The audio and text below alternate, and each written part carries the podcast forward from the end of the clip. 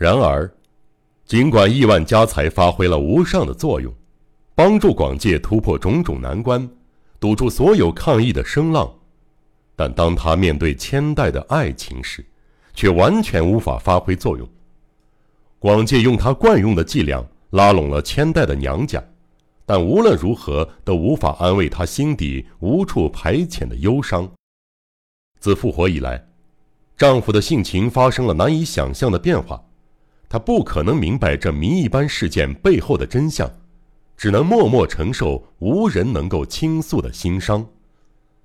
她当然也担心丈夫的蛮行会让孤田家深陷财务危机，但比起这实实在在的担忧，她更苦恼如何挽回丈夫离去的爱情。这个烦恼不分昼夜地纠缠着她。她实在不明白，自那件事情以后，原本深爱她的丈夫，为何突然变了个人似的冷若冰霜。我看到他眼里藏着一道寒光，这让我毛骨悚然。但那绝不是憎恨我的眼神儿。令人纳闷的是，他眼睛里还时不时闪现一种初恋的朦胧情怀。我能感受到那种纯粹，这在他以往的那双瞳眸里不曾有过。然而，到底是为什么，他如此薄情寡义，如此冷漠的对待我？经历过那般可怕的事情后，就算他的性格或身体发生巨大变化，也无可厚非。但最近，他只要看到我，就像看到鬼一样，一副想拔腿逃跑的神态。我实在无法不心生怀疑：如果他真的这么讨厌我，狠下心和我离婚就可以了。他却不这么做，甚至不会对我恶言相向。无论他再怎么隐藏、压抑自己的情感，那双眼睛骗不了我。他的视线总是追随我，好像紧紧拥抱着我似的，流露出难以捉摸的执着。我究竟该怎么办才好呢？广介陷于进退维谷的境地，千代的立场也相当为难。广介好歹有理想可以寄托。有事业可以慰藉，只要他每天都埋首其中，便能逃离千代。但千代没有可控慰藉的嗜好，娘家不但不给安慰，反倒因丈夫的行为举止责备她这个妻子无能。光这一点就叫人难以承受。能够让她宽心的只有一个陪嫁的老奶妈。此外，无论是丈夫的事业，甚至丈夫本人，都和她毫无交集。那种寂寥与心痛，实在是无可比拟。很显然，广介对千代的悲伤再清楚不过。他大多在冲之岛的办公室度过漫漫长夜，偶尔回到宅邸，也刻意保持距离，不向千代倾吐任何心事。晚上还刻意分房而眠。于是，无数个漫漫长夜，隔壁房间都会传来千代。悲痛欲绝的抽泣声，他无法上前安慰，也总陷入潸然泪下的绝境。为了维护他的阴谋，如此不自然的关系竟也维持了将近一年，实在是令人难以想象。但这一年对两人来说已是极限。不久后，因某个契机，不幸的毁灭终于降临到他们身上。这一天，冲之岛的工程接近尾声，土木造园的工作都告一段落。几位关键人物聚集在孤田宅邸里，举办了一场小酒宴。由于梦想即将实现，广介的情绪异常的亢奋，在酒宴上来回周旋。年轻的工作人员也凑热闹，一直闹腾到半夜十二点。陪酒的镇上艺妓都打道回府。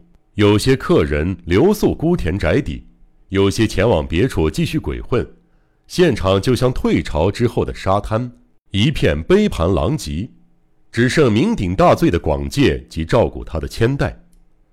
隔天一早，广介居然七点多就醒了，他的胸膛剧烈起伏着，为了一段甜美的回忆与一股难以名状的悔恨，几度踌躇后。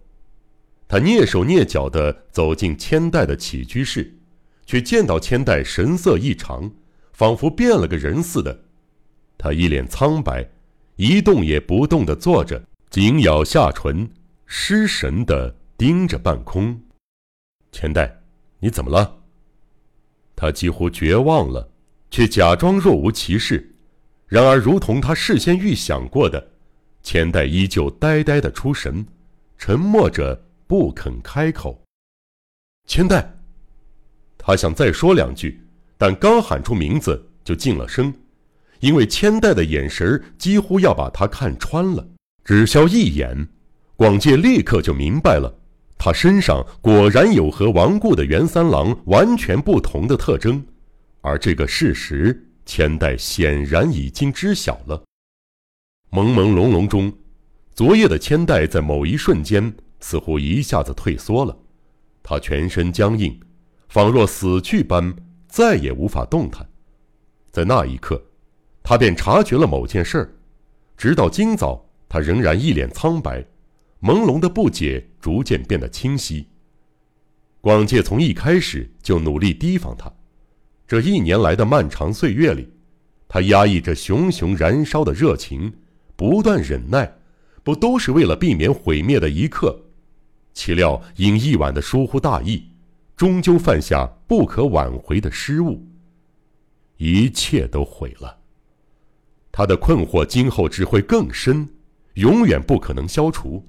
如果他只是把这个秘密埋藏在心里，也没什么好担忧的。但他怎么可能轻易放过丈夫的仇敌，掠夺孤田家的罪人？不久，这件事儿就会传扬出去吧。司法机构将会介入吧？一旦高明的侦探巨细靡遗的调查一番，真相迟早会曝光的。就算喝醉了，也不应该犯下如此不可挽回的错事。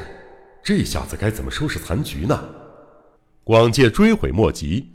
夫妻俩在千代的房间里面面相觑，双方不发一语。最后，千代一副无法承受恐惧似的。低低说了一句：“对不起，我很不舒服，请让我一个人单独待一会儿。”他勉强挤出这几句话后，一下子倒在了床上。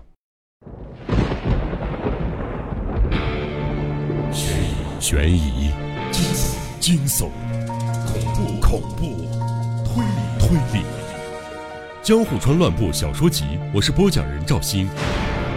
让我们一起走进这个光怪陆离的世界。怪路